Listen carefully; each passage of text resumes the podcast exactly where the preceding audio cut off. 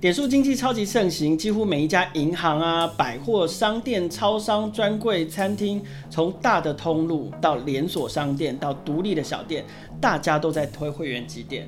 可是这么多的点数有可能互通有无吗？这些点数有可能一统天下吗？点数跟区块链会有什么关系吗？不要错过今天的创业新生代，带你听见创业新生代。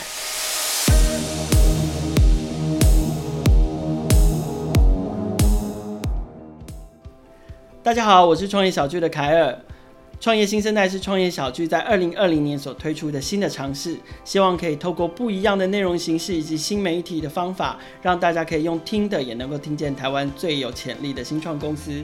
今天我们邀请到的分享团队是极点数，我们请他跟我们打个招呼。Hello，我是极点数的创办人 KJ，我来自于台大的区块链实验室，然后我在大学的时候曾经创过一次，也是做游戏的代练。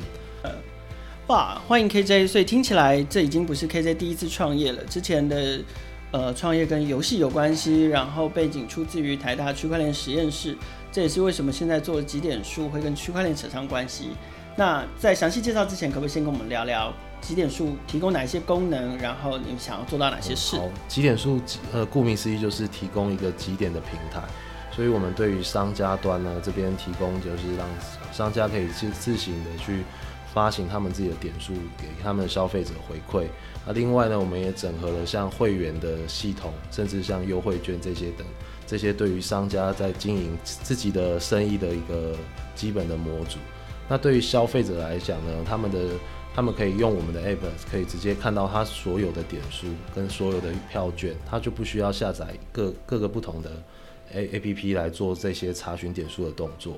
对，那我们希望通过几点数呢，可以带给消费者说不需要这么麻烦，而且可以整合他们所有的点数。所以听起来服务是可以让商家发行自己的点数，对对对，但是消费者只需要在统一的平台里面去运用这些点。OK，那我们针对商家的规模大概是什么？是是小型的商家吗？还是？大型的连锁都可以。呃，其实从小型的商家到到大型的连锁都可以，但是我们主要的 focus 都是在中小型的商家。而且，所以要做到这些商家的推广，或者是呃要去开发这些点数所可以兑换的优惠啦产品来说，作为一个新创，怎么做到这种 B to B 的开发？我们从一开始呢是摆一点，就是一步一脚印，从地推的开始，这样慢慢的去推广到。后来我们是以商圈，像是公馆、师大还有永康商圈这样去做推广，然后到后来我们有去跟一些大型的连锁，业像是古典玫瑰园这些大型的连锁餐厅去做合作，异业异业结盟。那现在对你们来说，大概在哪一些商圈是主要的用户？这次刚好我们有在跟那个台那个政政府这边有一个中小型企业的补助推广，所以我们主要推的是像公馆、师大还有永康这三个商圈。他们里面的店家配合大概都是一个商圈，大概都有十几到二十家左右的店家。OK，所以现在消费者到了公馆、师大跟永康商圈都可以用到极点数的服务。那实际去用这个服务，比如说点数要能够相互流通，甚至是呃你要统一的收受单一的点数，这个容易推动吗？你们会怎么怎么去说服他们？呃，在一开始的时候，我们是打算以点数的。方式去做推广，那其实发现说，店家在接受跨点跨平台的点数的核销，或是跨店家点数的核销，或是采用单一点数的去做累累积跟兑换，其实是很难的。所以我们后来的策略就改变的是说，我们是以呃真正的。会员系统的平台为主，去切入给店给商家，先让商家去使用、采用我们整套的行销模组的这这些服务，那进而再去跟他推广说，像点数的整合可以转换，像是我们有跟 Line 跟 UPong 这样去做整合，他们跟他提供他们更多的行销模组，他就不一定只有自己的点数，他可以发行别人的点数，也可以让别人点数来他的。店里面去做兑换，像这样的机制，回到你的背景，也是回到这一切机制的根基，就是点数跟区块链之间的关系是什么？那从点数到货币，它是有可能会实践的吗？可不可以跟我们聊聊它的它的背后的原理跟基点数未来的蓝图？因为点数跟区块链跟虚拟货币其实看起来是一个类似的东西，那差别就差在说，呃，虚拟货币它的价值是是一个永恒的存在，但点数可能会随着呃店家收起来，或是呃店家就是不让这个点数流通，它就不能使用了。所以我们觉得说可以用一个技术去确保说这个点数的价值是一直存在在那边，不会因为说我的系统关了，整个点数就不见。对，那我们希望说点数可以变成是像是真正在像 Bitcoin 或是以太坊上面的以太币这样的用途，我们必须要先把每个店。每个每个商家都需要先让他们可以发行自己的点数，然后从一家到一千家到一万家，然后慢慢的把点数落实在这个生活当中，那这个才有可能让点数变成是货币。可不可以分别来聊聊？就是说，一旦商家加入了几点数这个体系里面，那集点数的盈利模式是什么？然后这些商店又可以如何透过几点数获得他们想要的利益？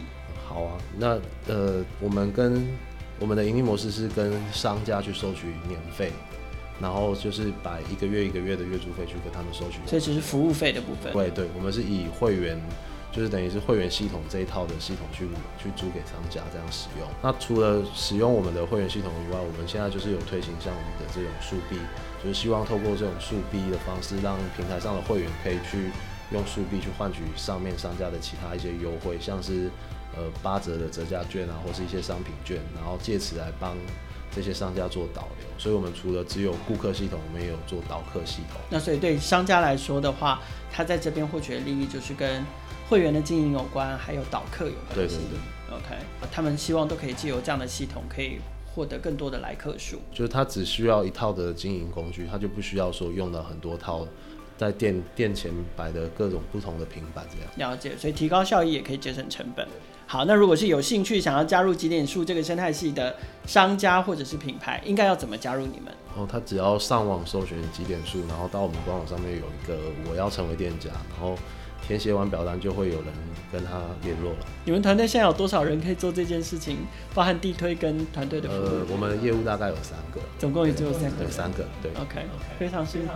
不过呃，你们这这是我多问的问题啦，我们待会再看要不要把它剪进去。就是呃，从几点数成立到现在，你们总共加入这个。这个极点数这个生态系的商家的比率，它的成长率大概是多少？我们现在总共有一千九百家的合作店家了。大概花多久的时间达到这样？三年，三年多。花了三年多的时间，所以，呃，但是我们一千多个日子，一千多家。对对对，应该说前期前第一年三百六十五天，我们只。不到一百家，嗯哼，对，然后到后来第二年有一个比较突破性的成长，就直接到八百家，是，然后到后今第三年的时候又突突破了一千，就是到一千九百家这样。第二年的那个转折点是什么？可不可以聊聊？从一百到将近九百，我觉得呃，服务就是一开始第一年我们很着，因为区块链很着重在点数。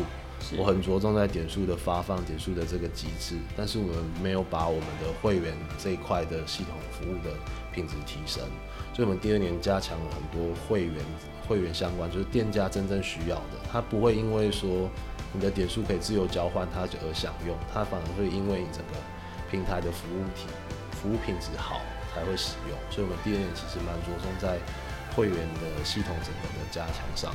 对 OK，那所以目前在整个产品或者是系统规划跟开发上面，又有多少同仁在做这件事情？呃，大概五个。OK，所以是比业务的同仁对对对对对。所以回到产品的本身，把产品的内涵跟服务做得更好，其实是有助于呃商家的推广跟跟呃个人会员的加入的。嗯、对。OK，好，今天非常谢谢极点数来参加创业新生代的采访。如果你对极点数的产品或者是服务有兴趣，除了上网搜寻极点数，你就可以成为它的点数生态系的一环之外。也欢迎各位可以上创业小区的网站，可以找到关于极点数更深入的报道。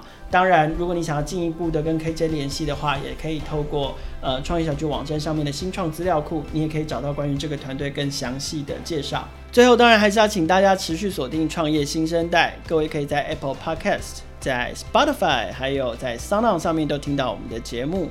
我们的节目会在每个礼拜三固定更新。期待一下我们下一集的创业新生代，带你听见创业新生代。